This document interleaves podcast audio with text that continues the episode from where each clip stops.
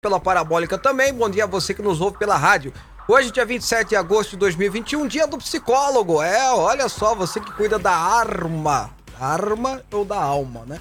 Da alma das pessoas, dos sentimentos, das emoções e ajuda a ser um cidadão melhor, né? Parabéns para você, em especial mamãe, que a mamãe é psicóloga, então parabéns para ela também. Hoje é dia do psicólogo, dia 27 de agosto, e tá valendo o programa Fábio Souza com você nessa sexta-feira abençoada por Deus quente, mas tá quente, minha gente. Tá quente absurdo. E comigo, Robson Alves. Bom dia, bom dia, Fábio Souza. Bom dia para você acompanhando aqui o programa Fábio Souza com você. Olha, até o meio-dia tem informação e você pode interagir com a gente. 629-9836-9866. Pois é, o programa tá começando.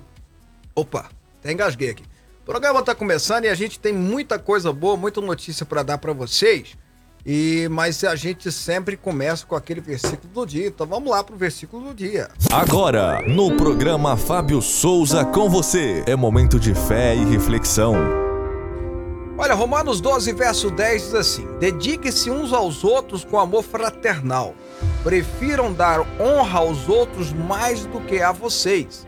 Olha só, dediquem-se uns aos outros, né? a regra de Cristo, a lei de Cristo, amar uns aos outros, né?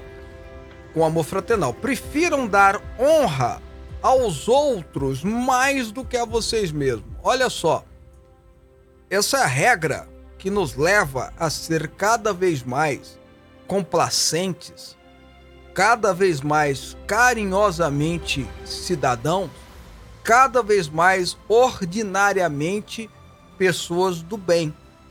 Que é o que a população, ou melhor dizendo, o que é que a sociedade mais precisa e quer e deseja Pense sempre no outro.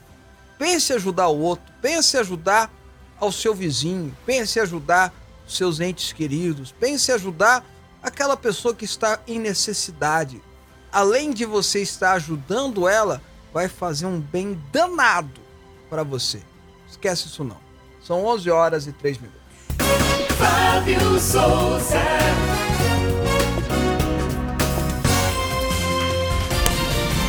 Mas é, o ano que vem todo mundo sabe que é ano de eleição, 2022 nós vamos estar elegendo aí o próximo ou continuará sendo o governador, o próximo ou continuará sendo o presidente, elegeremos deputados federais, elegeremos deputados estaduais, perdão, e elegeremos um senador da República cada estado. Na eleição do ano que vem é só um senador, na outra que vai para dois. Bom, e a eleição principal que tem o ano que vem, certamente, é a eleição da presidência da República, porque é aquela que define o futuro de uma nação. Não que as outras eleições não sejam importantes, é claro, é óbvio, sobretudo as eleições para o Congresso Nacional, senador, federal, deputado federal, é de suma importância, porque, como eu disse, é lá que vão estar os, os, as diretrizes, as tramitações e as determinações para o nosso futuro. Mas a gente precisa fazer uma certa reflexão sobre aqueles nomes que são os candidatos, os possíveis ou supostos candidatos para o ano que vem.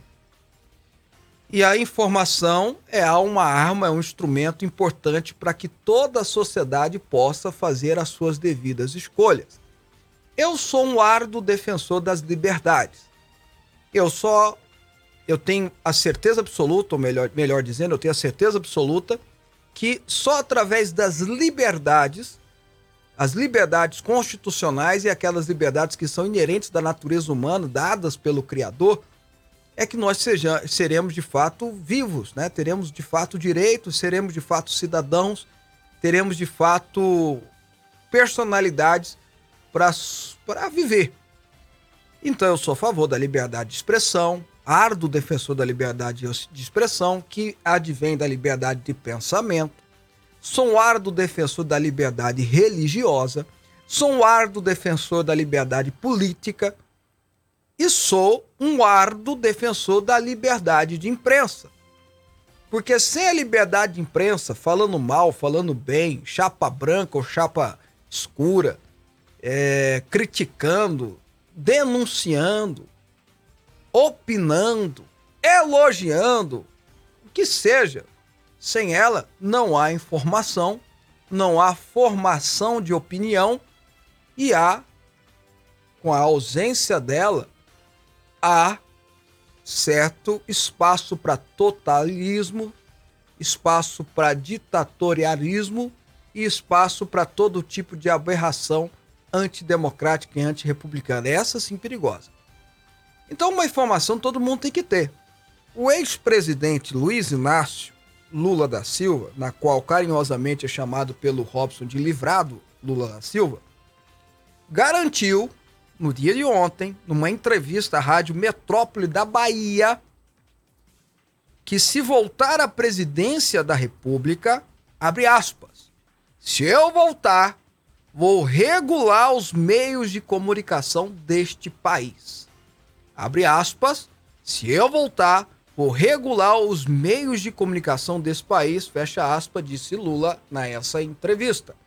E não adianta ninguém falar, os apoiadores dele, que isso é, é algo de agora, mal interpretado, porque isso já está nos planos de governo do PT há muito tempo. Isso vem da cabeça de José Dirceu, isso vem da cabeça do próprio Lula. Regulamentar, regular, censurar, limitar o poder de influência e de informação dos meios de comunicação. Veja bem, Todo mundo criticou, todo mundo meteu a ripa, todo mundo falou da falta de educação, da grosseria do presidente Bolsonaro com a imprensa e tudo mais.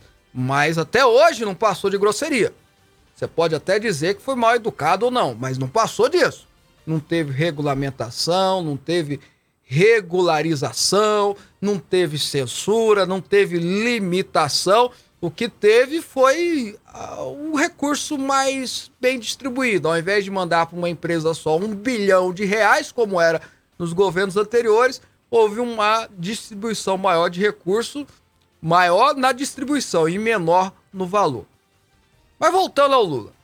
Regular a imprensa ou regulamentar os meios de comunicação nada mais é do que ter instrumentos através das comissões, né? é, vem da comissão, essa, esses ajuntamentos vem da palavra comuna, né, que vem da comunidade, que é o seio do comunismo, de você sentar e ter os grupos sociais que fiscalizam, que ditam as regras, que supervisionam. E é claro que sempre é assim, é assim na Venezuela, em Cuba não tem nem isso, mas na Venezuela, por exemplo, que tem isso lá, são eles que decidem qual tipo de comunicação, qual tipo de informação, qual tipo de observação pode ser passada. É a antessala, é a antessala do que tem nas ditaduras, como na Coreia do Norte, em Cuba, onde só tem os meios de comunicação oficiais. Ou seja, lá na Coreia do Norte, por exemplo, só se anuncia ou informa ou diz aquilo que o ditador quer ou que o regime quer que seja informado e dito.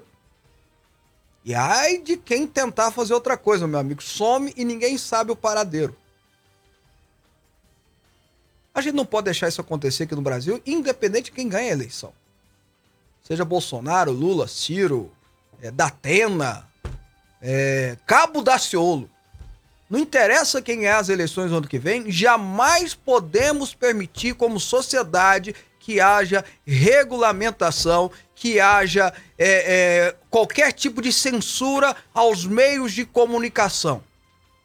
A imprensa. E olha, o Robson vai lembrar que eu sempre falei assim: olha, vocês hoje estão aplaudindo, porque estão pegando blogueiro não sei de quem, estão pegando não sei o quê. É histórico. Começa com os pequenininhos, depois vão para os grandes. É histórico, sempre foi assim. Foi assim com Getúlio Vargas. Foi assim no regime militar.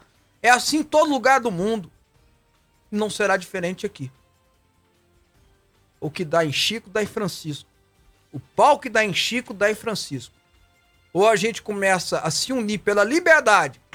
Liberdade de quem é da direita, da esquerda, de cima e de baixo, falar o que pensa, informar o que pensa, trazer a, a crítica, a observância ou elogio o que quiser, ou vão me limitar hoje, amanhã vai ser o Robson, depois de amanhã vai ser o senhor Plim Plim, a senhora Estadão, o senhor Folha.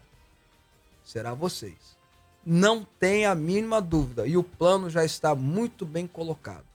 11 horas e 11 minutos. Programa Fábio Souza com você. Aqui a nossa polêmica é organizada. O que, que você acha, Robson? Fala aí pra nós. Você que é da imprensa, da comunicação. Não existe esse negócio de regular a imprensa, né? Não existe esse negócio de você ter que falar aquilo que o governo quer que você fale. Como é, por exemplo, na Venezuela, em cada prédio, em que a maioria da televisão lá é estatal, né? É. Fica alguém do governo para passar como se fosse uma espécie de, na redação, de, de para editar aquilo que vai ao ar ou não. Eles decidem. Ah, isso aqui eu não gostei, tá falando do Maduro, não pode entrar no ar. Isso aqui não pode. Pronto. Aí começa a regular a imprensa. E até na fala do Lula ele cita isso, né? Era pra Dilma ter feito, eu não sei porque que ela não fez nada, já tinha que ter feito isso. Né? É, porque é ela- ele- estranho, ele, né? queria ter feito isso para se tivesse feito isso, talvez ninguém ia saber as, as, as- Os podres, né? Isso, as sujeiras, né? As sujeiras que foram feitas durante o governo dele e dela, né? E aí, como a imprensa informou, talvez por isso que ele tá nervoso, né? E aí a É. população, a ser informada, saiu na rua em 2013, pediu impeachment, pediu afastamento e por aí vai. Ah, e é outra coisa, aí, aí chama muito a minha atenção, Robson, é que todo mundo diz que o Bolsonaro seria assim. E até agora o que, que ele foi? Tosco. Nada além. Tosco. E garantiu o direito de É. liberdade, tudo. Foi grosso. Ah, ele foi grosso com a jornalista que mandou calar a boca. É, realmente ele não deveria ter feito isso, mas fora daí. Deselegante. É, é, foi deselegante, ótimo. É. Fora daí ele cortou a, a, a fala da menina, ele, ele proibiu que ela fosse por ar, ele mandou prender, nada disso. O Lula não, o Lula, você lembra bem que um jornalista americano uma vez, eu tô tentando lembrar o nome dele, do New York Times, escreveu uma reportagem na época que o Lula era presidente, dizendo que ele gostava muito de bebidas alcoólicas. Não sei É. se você lembra. O Lula mandou caçar o visto dele. Isso não é perseguição? E, bem da verdade, o jornalista não estava mentindo, né? Todos nós sabemos que há uma certa apreciação exacerbada por bebidas com alto teores etílicos por parte de Lula, né? Assim, é notório. Não é nem que todo mundo é ciente, é notório. Todo mundo vê. Né? Mas tá bom, vamos lá. Olha, vamos lá com as notícias. A Prefeitura do Rio de Janeiro, Fábio, vai exigir a apresentação de um comprovante da vacinação contra a Covid-19 para entrada em locais coletivos. A medida anunciada por meio de decretos municipais desta sexta-feira, dia 27, começa a valer na próxima quarta-feira, dia 1. Ela determina que será aceito como documento a comprovação e o certificado de vacina digital, o Connect SUS e o cartão de vacinação impresso em papel timbrado. A decisão do prefeito Eduardo Paes é válida para entrada em locais como academia, centros de treinamentos, estádios, cinemas, teatros, concertos, locais de visitação turísticas, museus, parque e convenções, entre outras coisas. Pois é, ainda segundo o decreto, o controle da entrada e exigência dos documentos caberá aos estabelecimentos, assim como o monitoramento para evitar aglomerações e o cumprimento dos protocolos sanitários. O Rio de Janeiro também vai exigir o comprovante da vacinação para a realização de cirurgias eletivas do setor público e privado de saúde. É, o Eduardo Paes está seguindo o exemplo da França e criando uma espécie de passaporte sanitário, né, para aqueles que são vacinados ou não. E aí é uma discussão que se abrange, que tem que ser maior a abrangência, né? Por exemplo, já existe algum tipo de passaporte sanitário quando você vai matricular o seu filho ou a sua filha na escola, né? é, ela exige, por exemplo, a carteira de vacinação dela, né? Porque existem de fato doenças que realmente é necessário ter a vacinação completa. Mas e aí? Vamos aumentar, vamos ampliar isso além das escolas para que a pessoa só possa conseguir um emprego se tiver a carteira ou, ou passaporte sanitário, só pode ir num supermercado, um restaurante, comprar remédio etc e tal. É o que Eduardo Paes está querendo fazer no Rio de Janeiro, é o que a França tentou fazer e está tendo protesto para tudo quanto é lado lá. Né? É uma discussão, Robson, que, que tem, a gente tem que entender o que, o que pode estar por trás disso. Eu confesso para você que eu não tenho nenhuma, não tenho nenhuma opinião formada, porque eu sou pela liberdade e acho que, por exemplo, alguém dono de uma loja tem direito de não querer aceitar atender uma pessoa que não seja vacinada, ok? Mas será que nós não estamos criando um regime de exceção sanitária? Né? Tipo assim, uma classe especial de pessoas. Você foi vacinado, você é bacana. Você não foi vacinado, você é uma pessoa inferior. Será que nós não estamos criando isso? Né? É, é a minha preocupação. E aí eu vou fazer o seguinte, sabe, Robson? Robson tá mandando aproximar do microfone aqui. Melhorou, Robson? Ok. Então eu vou fazer uma pergunta aqui para vocês de casa poderem dar a sua opinião, ok? Uh, você é a favor ou contra o passaporte sanitário? Para aqueles que são vacinados. Né? Até para que eu possa formular a minha opinião, porque eu realmente não tenho opinião formada. Não que eu sou a favor de ter classe especial de pessoas, não sou. Eu estou falando pela liberdade. Se você é dono, se o Robson é dono do supermercado e fala, não, eu só quero atender quem é vacinado, eu sou pela liberdade. Eu vou chamar ele de idiota, vou chamar ele de ignorante, vou chamar ele de grosso, vou falar que ele vai falir, mas é um direito dele. Né? Como eu tenho direito de falar que ele é grosso, idiota, ignorante e vai falir, ok? Liberdade de expressão. Liberdade, tudo é liberdade. Né? A liberdade só não pode passar a ser crime. Quando passa a ser crime é uma outra história. Mas veja bem, eu quero saber de você se você é a favor do, do, passaporte sanitário ou não. E a sua opinião, eu quero formatar a minha opinião, porque eu não tenho ela. Eu quero formular a minha opinião, porque eu não tenho. Me ajuda a formular a opinião. Você de casa, atenção, atenção. Você é a favor ou contra o passaporte sanitário? O telefone, ou melhor dizendo, o WhatsApp é qual, Robson? 629-9836-9866. Responda, responda aí digitando, tá? Mensagens de WhatsApp aqui pro programa. Só digitando, manda áudio, porque não vai dar pra gente ouvir aqui ao vivo, tá bom? O Ademar Vasconcelos, seu Ademar, que sempre participa com a gente aqui, é. ele falou assim: a regulação dos meios de comunicação se assemelha muito com o ato do Talibã. Ah, verdade. É, uma coisa é verdade, que o Talibã começou a regulamentar ou regularizar ou qualquer coisa ou desse regular. sentido os meios de comunicação lá no Afeganistão. É certo que estão fazendo, certo? Certeza absoluta. Por falar nisso, Rob, oh, Robson, eu esqueci de anunciar. Hoje nós vamos estar entrevistando, uma entrevista bacana, com o Leonardo Youssef. O Leonardo Youssef, deixa eu. Youssef, né? Acho que eu estou pronunciando de forma correta. Ele é um goiano, ele é nascido aqui em Goiás, tá? Ele é nascido em Anápolis, tá bom? E mudou para os Estados Unidos, é, criança ainda, se tornou cidadão americano, se tornou soldado do exército americano, foi lutar na guerra do Afeganistão contra o Talibã, ok? Então ele foi, ficou lá dois anos lutando na guerra do Afeganistão contra o Talibã. E aí a gente, lógico, vamos chamar ele para conversar. Ele hoje está na reserva do exército americano, é policial na cidade de Orlando, nos Estados Unidos. E a gente vai estar tá conversando com ele aqui sobre uh, tudo que aconteceu no Afeganistão. Nada melhor do que alguém, né? Nada melhor do que alguém que viveu dois anos no Afeganistão lutando contra o Talibã como um soldado americano, né? E, e, e, passou por tudo aquilo lá, e até para ele fazer uma análise internacional de tudo que está acontecendo, até para a gente ter uma noção, né, Robson, do que está acontecendo, qual é a imagem que, que ficou lá nos Estados Unidos, enfim. A gente vai estar conversando com ele. A entrevista de hoje eu acho que vai ser imperdível, né, Robson? Olha, então, gente, não, per não perca essa entrevista, porque realmente é algo especial. Interessante a gente entrevistar quem esteve lá no campo de batalha, né? Na linha de frente, saber como é que funciona o Talibã na prática. Exatamente. A gente já sabe, já tem uns vídeos aqui, mas vamos ver o que, que ele pode dizer pra gente. Daqui a pouco, hein?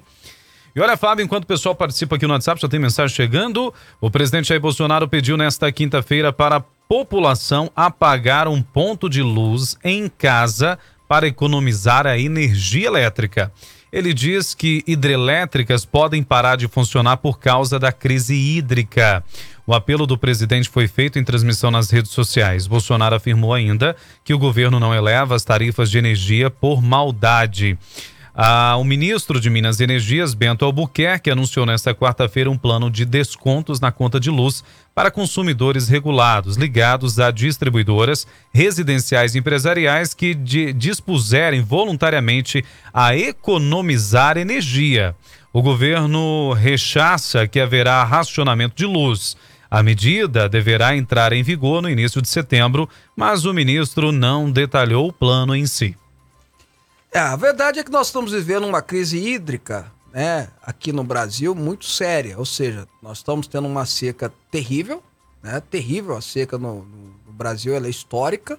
Ou, ou, seja, com a ausência de chuva, você não tem é, dentro é, dos nossos nossas comportas, né, das nossas represas, a água para produzir energia elétrica. Então, a sociedade realmente precisa começar a se preocupar com isso para nós não termos um racionamento sério de energia. Como é que faz isso? A melhor forma é você desligando um pouquinho a luz, é, ou é demorando um pouquinho mais a, a, a, acender a luz em casa. Talvez seria interessante o governo repensar a volta do horário de verão. Eu sei que tem gente que vai me xingar aí, mas querendo ou não, há uma economia no horário de verão. São medidas que vão ser, vão ser precisas, vão ser necessárias ser tomadas para que a gente não tenha um mal maior, né? É, e orar para chover, né, Robson?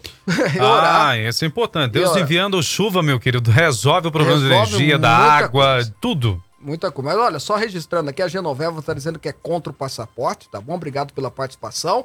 Já a nossa querida Cleide está dizendo que é a favor do passaporte do vacinado. O Jean, o pastor Jean tá mandando um abraço para todo mundo. É a favor do passaporte sanitário pelo fato de saber que as pessoas estão infectadas e estão em lugares públicos. Está registrado aqui. A Renata, parabéns pelo programa. Eu sou contra a obrigatoriedade do passaporte é, sanitário. Mais uma participação aqui, deixa eu ver. José de Souza, eu sou contra que estão tirando a privacidade da humanidade. Tá registrado. Mais uma opinião. Uh, a Leidir, a Leidir tá dizendo assim: Fábio Souza, o programa está top. Ok. Senador Canedo tá admirando a gente. Um abração para você também. E olha só, vai participando, vai respondendo a pergunta aí, gente. Enquanto a gente traz mais informações para você, o Supremo Tribunal Federal decidiu nesta quinta-feira, por oito votos a dois, que é constitucional a lei que confere autonomia ao Banco Central. Essa notícia a gente trouxe até ontem no programa, aprovada pelo Congresso Nacional e sancionada em fevereiro deste ano pelo presidente Bolsonaro. A independência do Banco Central foi alvo de uma ação direta de inconstitucionalidade protocolada em conjunto pelo PT e pelo PSOL. O reconhecimento da autonomia pelo STF é uma vitória da agenda liberal do governo Bolsonaro. A lei estabelece mandatos de quatro anos para o presidente e de oito diretores do Banco Central em períodos não coincidentes com os da gestão do presidente da República e determina que os nomes indicados pelo chefe do executivo devam ser aprovados pelo Senado. O Banco Central deixou ainda de ser vinculado ao Ministério da Economia, passando a ser classificado como uma autarquia de natureza especial, caracterizada pela ausência de vinculação a ministérios, de tutela ou de subordinação hierárquica. É, você lembra, Robson, que quando a gente falou que estava tendo esse julgamento ontem, é, levantamos a preocupação do impacto na economia que poderia ser uma decisão contra, porque o Lewandowski, que era o relator, já tinha falado que era inconstitucional. É, deve ser as vozes da cabeça, né? Porque o texto constitucional não tem nada disso aí, foi aprovado pelo Congresso Nacional. Na verdade, o PSOL e o PT entrou com essa, com essa AD, ADI é, baseado num vício de iniciativa que a própria corte anteriormente já disse que pelo fato do presidente da República ter sancionado, perde-se o vício de iniciativa, ou seja, o presidente concordou com a medida, então, portanto, se tornava constitucional. E isso é muito bom para a economia. Olha, a, a, independência do Banco Central quer dizer que as decisões econômicas que serão tomadas independem do, do calor político, independe é, é, das oscilações políticas. Isso dá uma credibilidade à economia. E economia, às vezes as pessoas não entendem, Robson, mas a economia tem muito a ver com credibilidade. Tem muito a ver com boas notícias, tem muito a ver com seriedade no trato. E, é isso que atrai investidores, é isso que faz quem tem dinheiro investir, e quem tem dinheiro em construir, quem tem dinheiro em fazer é, obras e que, em contratar mais, em, né, em pegar empréstimos em banco, o banco tem mais segurança de emprestar, ou seja, faz o dinheiro girar. É importante você ter essa credibilidade econômica. E quando você tem um Banco Central independente, como é na Europa, como é nos Estados Unidos, aqui, no Chile, que vizinho nosso e agora no Brasil é algo positivo. Isso sim é uma medida liberal que eu acho que é positiva para o Brasil, tá bom? E olha só, no último dia 13, o Ministério Público de Goiás levou a 15ª denúncia à Justiça, que acatou o pedido e decretou a prisão preventiva, desta vez com relação ao caso João de Deus, é, que responde por estupro de vulnerável contra oito mulheres. Os crimes, de acordo com a denúncia, ocorreram dentro da casa do Inácio de Loyola, na cidade de Abadiânia, interior aqui de Goiás, sentido Brasília, entre os anos de 1986 até 2017. A defesa do suposto médium diz que recebeu a notícia de prisão com espanto e vai recorrer dessa decisão. Das 14 denúncias anteriores contra João de Deus, que de Deus provavelmente não tenha nada. Não, provavelmente? Que não tem nada, né? Três já resultaram em condenação por crimes como estupro de vulneráveis e violação sexual mediante fraude. Rapaz, João aí é do cão. É, pelo João, amor João de do Deus. Cão, né? É verdade. Mas olha, ah, eu, eu fiquei até impressionado com essa notícia, Robson, porque a informação que eu tinha é que ele estava preso. Né? A- as acusações contra ele, e aí não é uma questão religiosa, é, são acusações seríssimas de estupro de vulneráveis, de estupro de mulheres, de abuso sexual e de outras acusações de tamanhas montas, que vai desde porte de armas até coisas mais é, cabeludas sendo investigadas pela polícia. Então, na minha cabeça, ele estava preso. Né? Porque ele já tinha sido preso, né? Eu não sabia que ele tinha sido solto, não, que ele estava em casa, alguma coisa nesse sentido, não. Né? As acusações contra ele são sérias. Agora veja uma pessoa que conseguiu né, enganar tanta gente no mundo todo, né? Porque até a própria Oprah, a mulher mais famosa do mundo, né? Oprah Winfrey. É, a É. mulher mais famosa do meio de comunicação, veio aqui fazer, aqui em Abadia de Goiás, lá onde tem o Gerivá Pois é. para fazer reportagem com ele, a- a- artistas de vários, é, né, de várias famas, cantores vieram aqui se tratar com ele, políticos, E, e tem ex-presidente da Foi República. grandes políticos passaram por lá e autoridades da Suprema Corte da mesma forma. Ó. Então, é impressionante ele ter conseguido enganar tanta gente por tanto tempo, né? Inclusive o Renan Calheiros, quando ele foi preso, soltou uma nota em defesa dele e tal, né? É. Aliás, o Renan Calheiros, se ele tá de um lado, é bom. É, A gente ir pra é outro, bom né? Não tá. outro, né? é. É Aliás, lá no, lá no Congresso Nacional tinha uma piada, viu, Robson? Qual é a piada? Sobre o Renan Calheiros, né? Hum. Quando eu era lá. Ele falava assim: olha, se o prédio pegar fogo e você vê o Renan Calheiros pular pela janela, pode ir atrás. Porque Ah, é? certamente tem uma piscina embaixo. Aquele lá não faz. Ah, Não dá, não dá, não dá, Não dá ponto sem nó. Não dá de jeito nenhum. Então é tá nó em goteira. mais ou menos isso aí que a gente precisa saber sobre o Renan Calheiros. O pessoal tá mandando mensagem aqui. É, ah, deixa eu, eu. eu vou tentar ler pelo menos a maioria, ok? O Natanael, pastor Natanael, lá de Pameri. Acredito ser importante toda a vacinação, mas obrigatoriedade já não acho razoável. Tá bom, tá registrado aqui. A Liliane Teixeira, eu sou contra o passaporte. Nossa liberdade de escolha é fundamental. Ah, mais pessoas aqui participando. Mais uma aqui, deixa eu ver aqui. ah, tem que pegar o nome, né, Fábio? O Odisvaldo Rocha, sou contra. Isso é o mesmo que colocar a vacina como obrigatória. E o Braz, nosso querido Braz, eu também sou contra. E tá dizendo que é contra o horário de verão. Tá bom? Tá bom, registrado aqui. É contra o passaporte, tá dizendo que o passaporte sanitário é inconstitucional e é contra o horário de verão. É uma pergunta boa pra gente discutir aqui, né, Robson? Eu, eu quero que a, que a turma mande mensagem pra gente. E olha, Fábio, nesse exato momento, o presidente Jair Messias Bolsonaro já está aqui na capital, né? É, já faz parte também da troca de comando do Exército Brasileiro, junto com a sua comitiva, está sendo recepcionado neste momento e tem programada a motociata para hoje, 2h30 da tarde. Então vai ter motociata aqui em Goiânia. Vai ter motociata e o presidente pretende também dormir aqui em Goiânia. Lá na tua casa? Não, na minha casa não. Não, não dá para receber Não, toda só aquela equipe, não. Só perguntei. Ah, ok. Ok, vamos pro intervalo então. Depois do intervalo a gente vai conversar com o Leonardo Youssef, ele que lutou na guerra do Afeganistão, lutou contra o Talibã e hoje é policial lá nos Estados Unidos.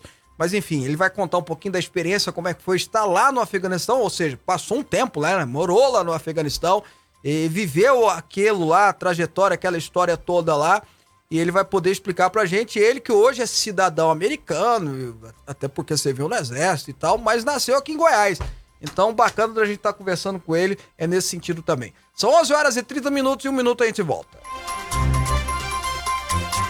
Você está ouvindo Rádio Aliança M1090 e Fonte FM Digital. O Leonardo é um cara simples. Precisa de pouco para ser feliz. Um sítiozinho, Ah, uns 5 mil hectares tá bom. um carrinho, Um turbo conversível que dá 300 por hora. uma TVzinha Qualquer 90 polegadas me serve. e de vez em quando um churrasquinho. Seu Léo, chegou um caminhão de linguiça. Ué, velho, só um? Linguiças recheadas super frango, pequi, bacon, queijo coalho e pimenta. Um exagero de sabor. Frango é super frango. Fonte FM. Venha fazer uma viagem ao centro da Bíblia com Didascalia, mais uma obra do bispo Fábio Souza. Para você que ama a palavra de Deus e busca sabedoria, o livro traz cerca de 200 estudos com a linguagem de fácil compreensão, que vão te levar a uma verdadeira viagem ao centro da Bíblia. Didascalia mais uma obra do Bispo Fábio Souza. Lançamento Editora Vida. Informações 62 3541 7800. Rádio Aliança M1090 e Fonte FM Digital. Pensão em dobro para você.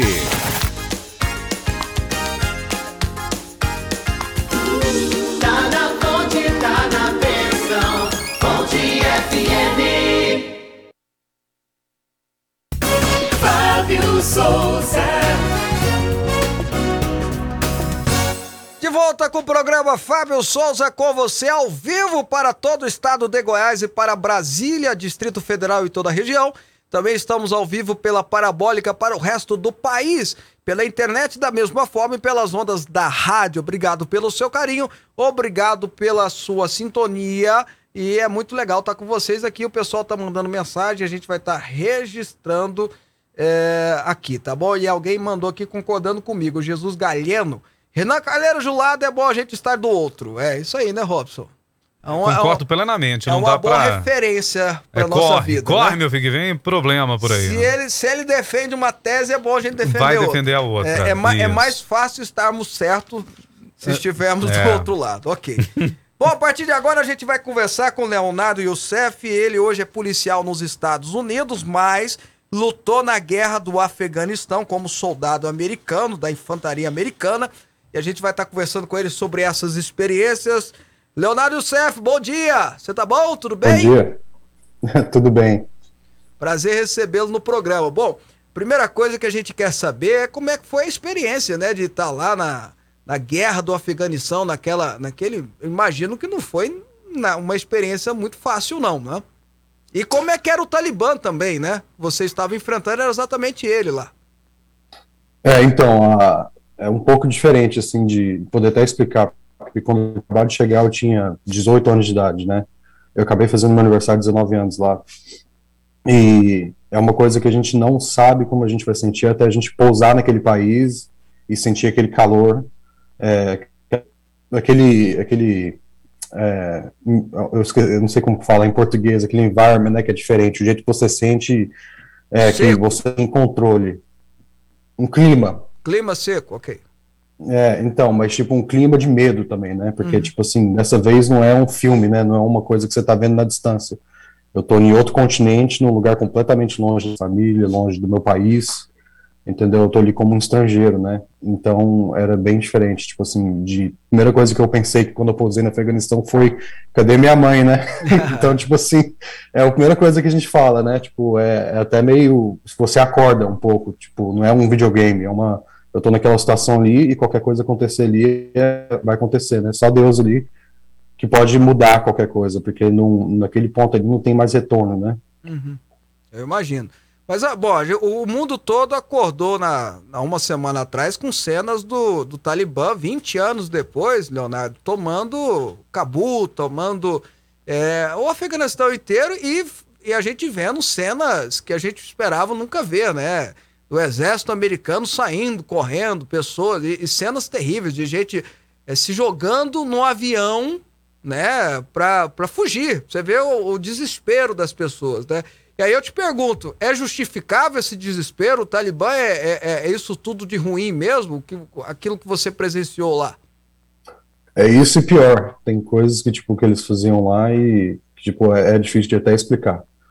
Porque muitas coisas que não é, que a mídia não mostra, e por boa razão, na verdade, né? São coisas que não poderiam mostrar num canal de televisão, ainda mais nos países desenvolvidos, que nem Brasil, Estados Unidos.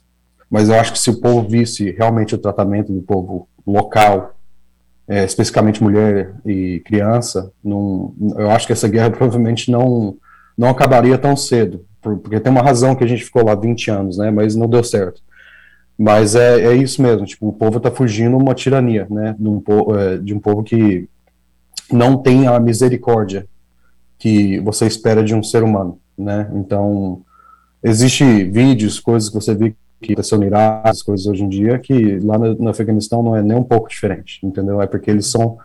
É, eu espero que isso provavelmente vai acontecer nos próximos meses, e, e isso pode incluir muitos é, cidadãos americanos também que continuam lá, e cidadãos europeus que também passaram por lá. Então, realmente, o povo querendo sair de lá com aquele desespero tem uma razão atrás daquilo, não é um. E o povo local, né, que colaborou com as tropas americanas e com a com a OTAN, né, que eu acho que chama OTAN, que chama NATO aqui, Hum, né? OTAN, OTAN, tá certo. É, Exatamente. Então, eles colaboraram com, com a gente, como informantes, como os tradutores. Aquele povo foi abandonado, né? Então, eles, eles e as famílias deles não. Eles eh, foram 20 anos de que o Talibã teve ali para poder pegar aquelas informações. Eles sabem exatamente quem colocou. É, eu, eu vi uma entrevista de até de um, de um colega seu do Exército também, que lutou, um brasileiro, que é hoje é cidadão americano, e ele estava dizendo que essas pessoas que fugiram, né, que estavam fugindo, que a gente viu, provavelmente eram os. Ele usou essa expressão, você me corrige, os Maleks e os, os Mulans, que são as pessoas que ajudavam os soldados americanos, por exemplo, porque o soldado estava lá não era só para proteger, eles estavam lá levando escola, saneamento básico, tentando levar um pouquinho de civilização, né? Para aquele povo que não tinha civilização nenhuma, né? Praticamente nenhuma. Então, eh, foram pessoas que colaboraram para melhorar a vida da- da- da- dos cidadãos ali, daquelas tribos, né? Daquelas... E geralmente serão eles os perseguidos. Isso aconteceu? Os soldados americanos estavam lá também para ajudar nisso? Então, é, sim, na verdade, a minha missão quando eu fui para o Afeganistão foi essa. É, eu fui como infantaria, claro, mas a minha missão primária no, no Afeganistão quando eu fui para lá era PRT, que era Provincial Reconstruction Team. A gente foi lá para reconstruir uma infraestrutura, especificamente na província de, de Paktia, quando eu cheguei. Então, tipo, quando eu cheguei lá, o nosso missão era ajudar os locais e os, os contractors a construírem ruas, escolas, é, eu lembro que um, um dos projetos que a gente primeiro fez lá foi construir uma, tipo, uma caixa d'água grande para a cidade de Gardez. Então, tipo assim, quando a gente foi lá, a luta era só em defesa. Porque a gente estava lá para construir com o governo. Eu lembro que uma, a minha primeira missão foi na casa do governador de Paktia. E a gente foi lá para conversar. E eu era só, tipo, meu, meu rank na época era baixo, era tipo PFC, que era terceiro rank no exército. Então, tipo, eu tava lá só como segurança mesmo. Mas eu lembro que a, a conversa sempre foi como a gente, o que, que vocês precisam para a gente poder ajudar as pessoas aqui nessa cidade. E o, a- o combate em si não foi ou o carro sendo explodido por um hit, e mas a gente nunca realmente atrás, né, de tipo procurar pessoas para tipo entrar em combate. Era mais uma defesa contra os combatentes do Talibã. É Robson Alves. Leonardo, seja bem-vindo aqui ao programa Fábio Souza com você, né? A gente vê essa, essa questão toda que a gente acompanha nas mídias, a realidade terrível que o povo afegão tem vivido naquele lugar. E enquanto o exército americano estava presente naquele lugar, não se viu, acredito eu, né, uma osten- um- sendo de forma ostensiva o Talibã em um ataque ao governo afegão. E agora os americanos saíram, os soldados saíram, começou todo aquele tomar o país, aquela coisa toda.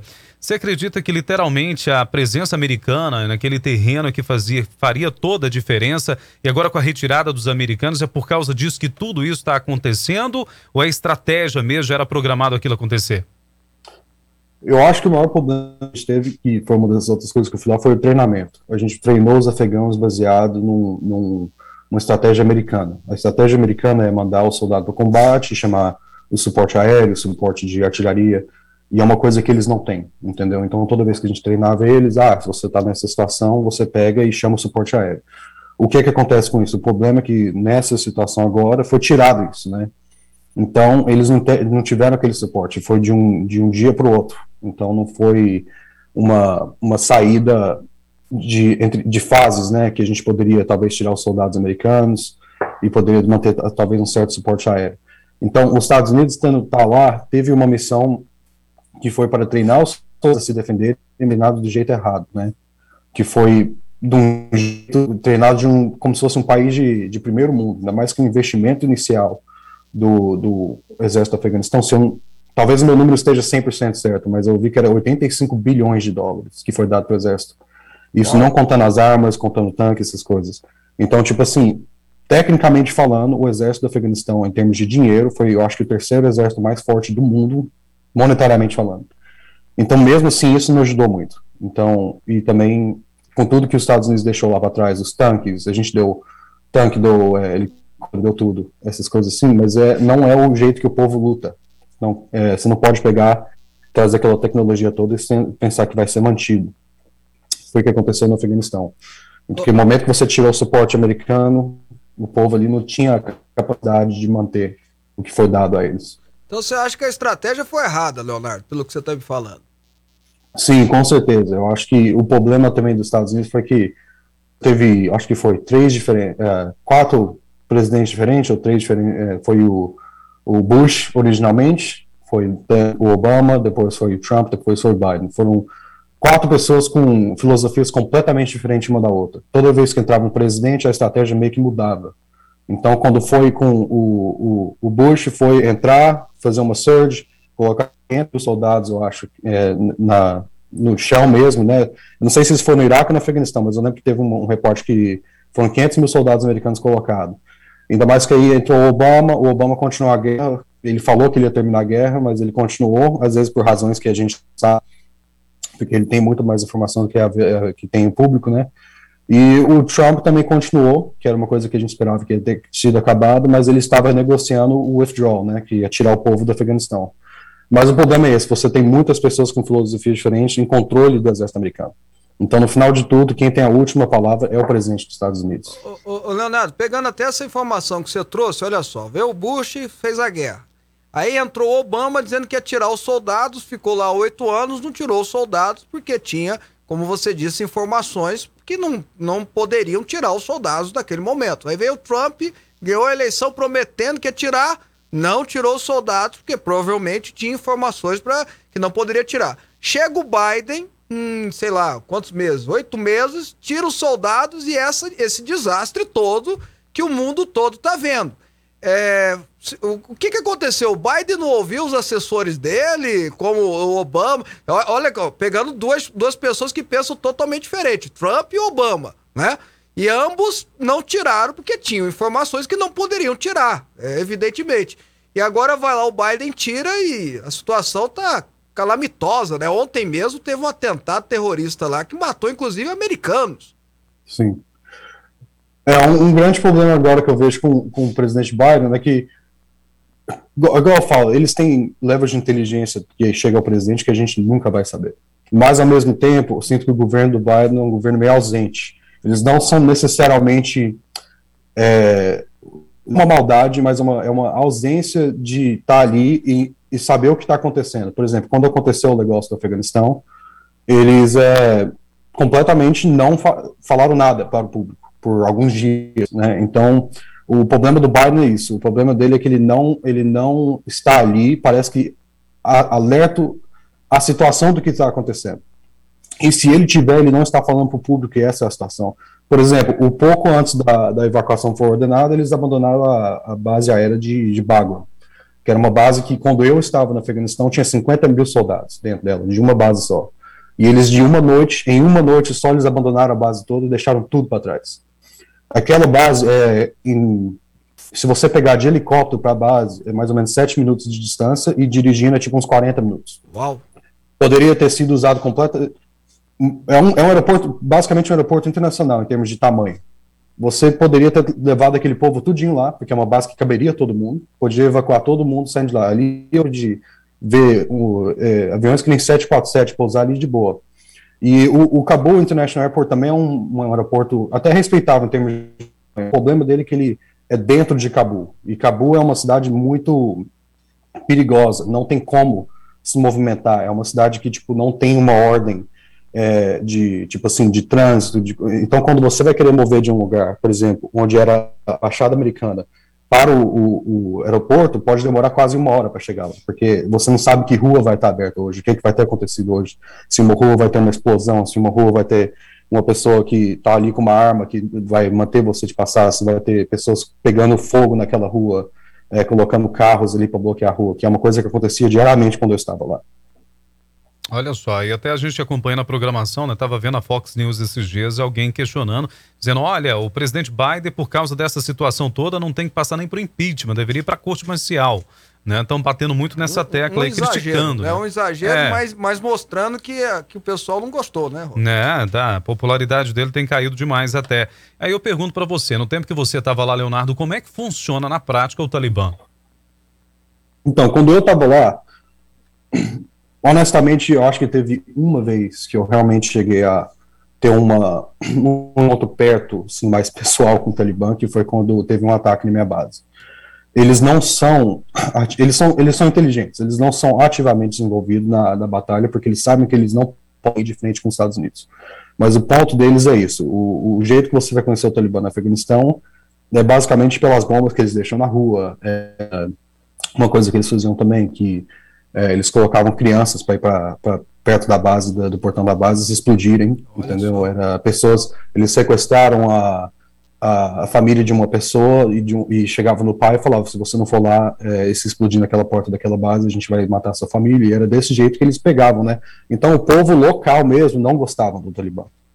Não queriam que o Talibã estejam, estavam, ainda mais que eu lembro que quando eu estava em Cabul, a gente tinha o Green Zone, e o povo local afegão que morava em Cabul amava o fato que a gente estava lá, mas é uma coisa que a mídia também não mostrou muito. A gente tinha as escolas, a gente deixava, a gente ajudava as eh, meninas eh, a aprender a ler.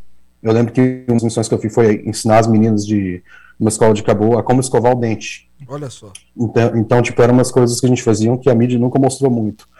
Então, tipo, o, em termos do Talibã que a gente está lidando dia a dia, essa é a batalha. A batalha nossa, na verdade, era mais poder ensinar o povo dele mesmos contra aquele barbarismo que eles faziam, porque para eles uma mulher lá não tem completamente direito. E além, além de outras coisas também, mas esse era um dos maiores problemas que tinham lá, que era que não podia aprender a ler, e se soubesse ler, eles chegavam ao ponto de querer matar uma menina, uma é, que é um, é um, é um como eu falei, é um, é um de muitos problemas, né? Que é o que a gente estava tentando ajudar naquela época. Mas é de jeito, o Talibã você vai ver ele no dia a dia com o resultado que eles fazem, mas mais do que ver eles mesmos, porque eles sempre estavam escondendo. Essa era a estratégia deles. Passar uma vida inteira sem poder nem ver eles, então é uma guerra que não tem como lutar muito convencionalmente. Leonardo, pela sua experiência, eh, a gente tá ouvindo aí notícias, né, dizendo que o Talibã, até o- eles têm até agora um, qual é o nome? Um, uma pessoa para falar internacionalmente, né, um assessor internacional. E eles estão dizendo que vão ser mais mon- eh, maneirados agora, mais tranquilos, mais de boa, né? Não vão ser os mesmos de 20 anos atrás. Pela sua experiência, você acredita nisso, Leonardo?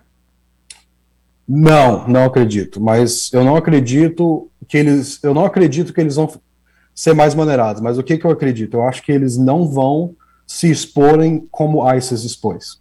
ISIS no primeiro dia no Iraque, eles já estavam fazendo os vídeos, né? A gente ainda não chegou a esse ponto com o Talibã. Eu posso estar errado, porque essa é só minha opinião, claro. Mas eu acho que eles vão tentar esconder muito mais o que eles vão fazer lá. Mas em termos deles mesmos mudarem, eles não vão mudar nada. É, é parte, eu vou dizer uma parte religiosa deles, que eles não podem mudar, né? Que aquele livro vai contra o, o jeito que eles vivem como, como povo, né? É, é perigoso. E outra coisa, viu, o Robson e Leonardo? É que eu tava dizendo, o, o, o ISIS que ele tá falando é o, o, o, Estado Islâmico, né? Isso, é o ISIS que a gente é o chama ISIS, aqui, a né? gente chama de ISIS aqui. E, e, e ah, eu falei isso aqui, viu, Leonardo? Agora o ISIS que não tinha lugar para estar, né? Não tinha, agora tem lugar para ir, né? Tem, tem Sim. o Afeganistão para ir. É muito mais sério do que a gente imagina o que está acontecendo ali no Afeganistão. E aí eu, aí eu faço essa pergunta também para um ex-combatente, é, saber a opinião dele. É, você acha que nós podemos ter uma nova onda de ataques terroristas, ô Leonardo? Você quer dizer dentro do Afeganistão ou fora? Dentro e fora. Não, dentro é certeza, né? Já teve. né? É, isso já acontece todo dia lá. né? Fora. Ah, o, e com, com certeza, porque o, o que o Afeganistão provavelmente vai virar agora, sem algum tipo de intervenção fora, né? Vai ser provavelmente uma base de operações, que é o que ele já era antes, né? Antes do Estado entrar, ele já era. É, muitas das pessoas que cometeram o, o 9-11, né? Que foi os ataques de 11 de setembro, foram planejadas muitas coisas lá dentro, né? Lá no Iraque. Mas a coisa é essa, tipo, você tá dando um lugar para o povo poder sentar, conversar e planejar. Esse que é o, o, o, o ponto do Afeganistão e Iraque também foi isso, né? Tipo, de e não dá tempo, né? Que ainda é difícil de falar, porque atentados terroristas acontecem independente de, do, do controle do Afeganistão e do Iraque, mas eu sinto que no final de tudo ali vai ser uma, Mas- um lugar que vai. Não, por exemplo, só, só para dar um exemplo, né? Hum. Você deu do, do pessoal do 11 de setembro. Era lá que a Al-Qaeda treinava, né? Você tinha centros de treinamento no Afeganistão é, de terroristas. É, é que nós vamos, eles, eles vão ter agora um lugar para treinar. É, essa é a, eles não vão precisar se esconder mais, né? Entende? É isso que eu, essa é a minha grande preocupação.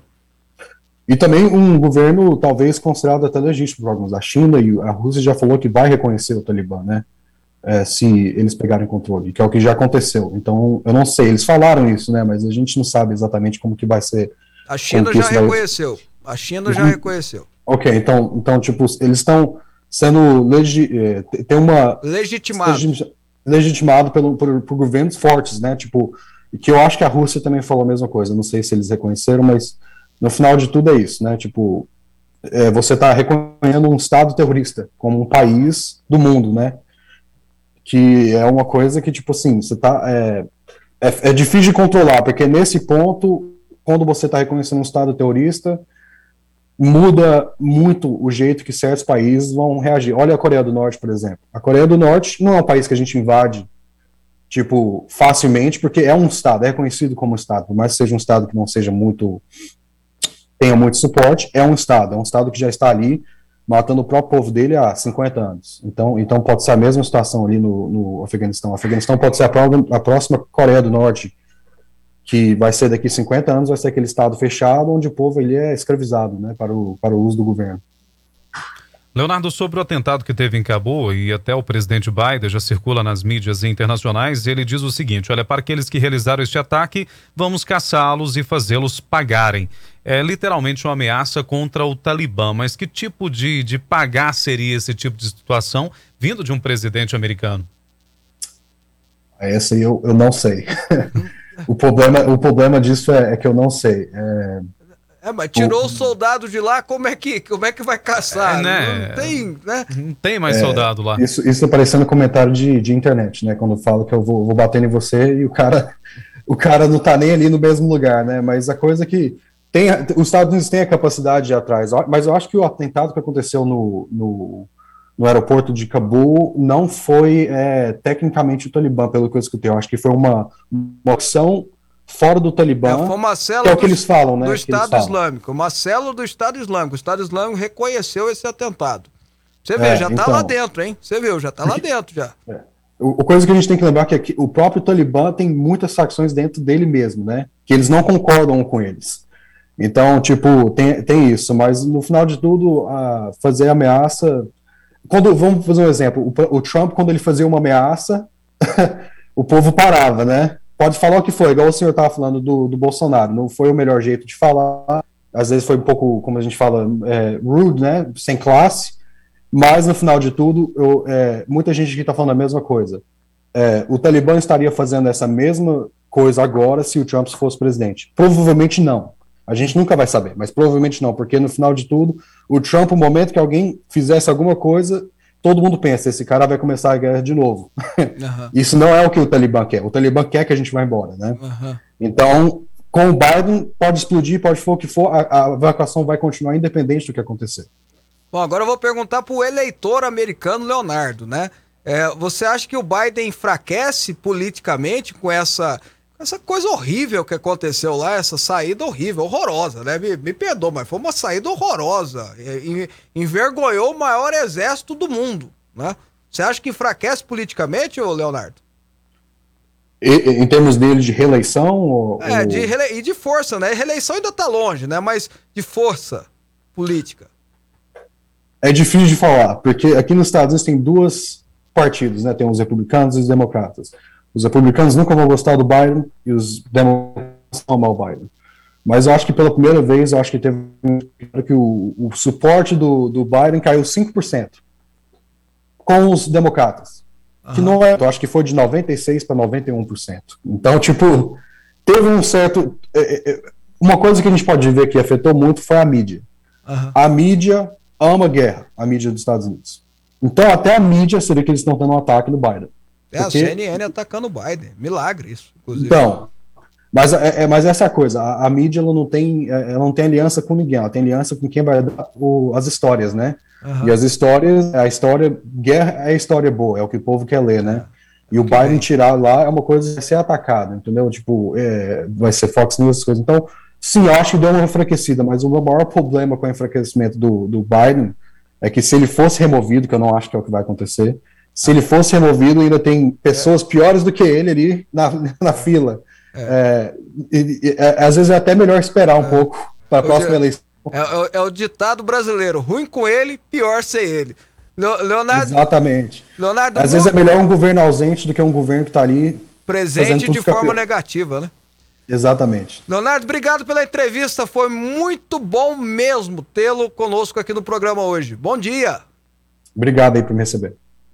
Tá aí. Conversamos com o nosso, com o nosso Arman, né? O, o, o- é o membro do exército americano, Leonardo Youssef, que lutou na guerra do Afeganistão, que lutou contra o Talibã, que ajudou ali e, ou seja, alguém que viu, né, Robson? Viu lá, tava lá, sentiu o calor, né? né? Viu a terra, viu, viu os afegãos, né? Então não é, não é gente que tá é, dando opinião sem ter vivenciado aquilo lá. Eu acho é importante a gente ouvir sempre esse lado, né? Mas você sabe que o Leonardo falou uma coisa interessante, né? Eu também penso dessa ideia, compartilho da ideia, é melhor o Biden do que a Kamala Harris. Imagina a Kamala no poder. É, mas eu, assim, Ah, não. ó, eu suspeito, e você vai lembrar que eu, que eu acertei algumas análises no processo eleitoral americano. Se você, Acertou. se você lembrar, você, se você pensar, você vai ver. Eu suspeito que os democratas não querem o Biden. Eu suspeito É. que eles estão. Você lembra quando eu falava, você perguntava pra mim assim: a Dilma é, vai cair e tal? Eu falava, rapaz, se o PT tivesse o vice da Dilma, até o PT ia querer derrubar a Dilma. Você lembra que eu falava isso pra Sim, você? sim. Então, ma- mas lá agora os democratas têm. A vice é uma vice mais democrata ainda, sabe? Raiz. Então, vamos esperar as cenas do Medonha. próximo capítulo, né? Robson, rapidinho, porque a gente tem que falar de futebol, falta três minutinhos. O Goiás. É, Goiás que tá dando alegria na Série B, é verdade. Tá mas deixando dando sonhar, alegria. hein? Tá deixando a gente sonhar. O Goiás ganhou ontem de 2 a 1 do Confiança lá em Sergipe. Rapaz, jogou até bem, bacana. Tá certo que o Confiança não passa nenhuma confiança, né? Mas enfim, o Confiança fez um golaço no 2 a 1 tá? Um golaço de falta maravilhoso, mas o Goiás manteve a sua postura e hoje chegou a 38 pontos, está em segundo lugar. Goiás está caminhando para ser para disputar o título da Série B, mas o mais importante não é isso, é subir para a Série A o ano que vem. E o Vila Nova, Robson, depois que mandou o técnico embora, sabe o que aconteceu? Ah, Ganhou. pois é. Vila Nova Será ganhou que o problema Havaí. era o técnico? Ah, não sei, né? Eu acho que o problema ali é uma série de fatores. Mas enfim, o bom é que o Vila Nova saiu da zona de rebaixamento. Ele tá um ponto, né, na frente do primeiro colocado para ser rebaixado. Ele tá em 16º lugar com 22 pontos. Valeu, a vitória valeu. E agora o Vila Nova mantém isso aí, né, Robson? Lembrar do Eduardo Cunha, aliás, desculpa, lembrar do, do Michel Temer para o, o, o, o- Qual que é o nome do, do nome da Friboi? Wesley, né? Tem que manter isso aí, hein? Hum. Tem que manter isso aí. Então falar pro manter. Vila Nova, ó, tem que manter isso aí, Vila Nova, tá? E é isso, né? O Série B, os times goianos, pelo menos nessa rodada, fizeram os goianos felizes, né? Deixa eu mandar um abraço especial para todo mundo que tá no canal do Fábio no YouTube, acompanhando o programa também, né? A produção tá enviando aqui, tá lá no canal Fábio Souza Oficial. Obrigado pelo carinho para você que sempre acompanha, assiste o programa posteriormente também. Fique à vontade, tá? Não esquece de dar o seu like, não. depois o pessoal fica bravo com a gente, né? bom É, o pessoal Obrigado. fala. Robson, olha só, a última participação aqui vai ser exatamente, deixa eu ver aqui, do Mário de Anápolis, que tá dizendo que a entrevista foi enriquecedora. Muito legal, né? Gostei também, viu, Robson? Vamos pra, pra final de semana? Vambora? Bora, gente. Olha, o programa Fábio Souza vai descansar no sábado e domingão, mas segunda-feira às 11 da manhã a gente tá ao vivo aqui. Rapaz, segunda-feira. O que, que tem segunda-feira, Fábio? Ei, rapaz. O que, que tem Eu, segunda-feira, eu só Fábio? não vou falar, porque senão Ah. a Michelle tem um infarto ali de eu É. falar. Mas fiquem atentos, porque nós teremos uma surpresa pra segunda-feira. Meu amigo. Nem eu tô sabendo agora. né? Talvez, talvez, eu confirmo depois. Talvez seja a entrevista mais importante desse um ano de, de programa. E olha que já passaram aqui, né, Robson? Fernando Henrique Cardoso, Michel Temer, é, senadores, ministros, né? Que isso, hein? é, psiquiatras famosos, filósofos, os, os, os dois filósofos mais famosos do Brasil, passar por aqui, então, enfim. Vamos ver. Tão importante quanto. É, o pessoal tá brigando com você aí, ó. Por que, que você não fala do Atlético? É porque não teve jogo do Atlético. Pronto. Simples, o Atlético ainda vai jogar e a gente tá torcendo aqui segunda-feira eu falo. Pode ficar tranquilo, o Atlético é o único representante da Série A. Vocês querem mais do que isso? Poxa vida, horas bolas. E o Atlético ainda tá jogando, tá, tá bem, tá bem. Pode ir pra Sul-Americana, horas. Né? A Libertadores é um sonho mais, mais distante, mas tá bem. tá É, bacana. é. Robson, tchau. Tchau, gente. Até a segunda. Juízo, hein, gente? Juízo. Segunda-feira o programa, ó, perde não. Tchau.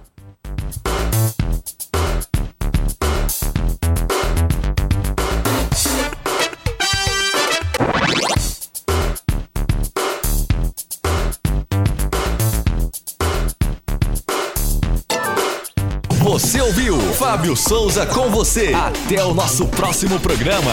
Fonte FM. Você está ouvindo Rádio Aliança M1090 e Fonte FM Digital.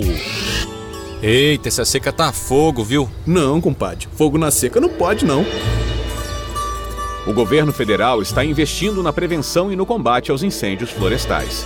Mas você também precisa fazer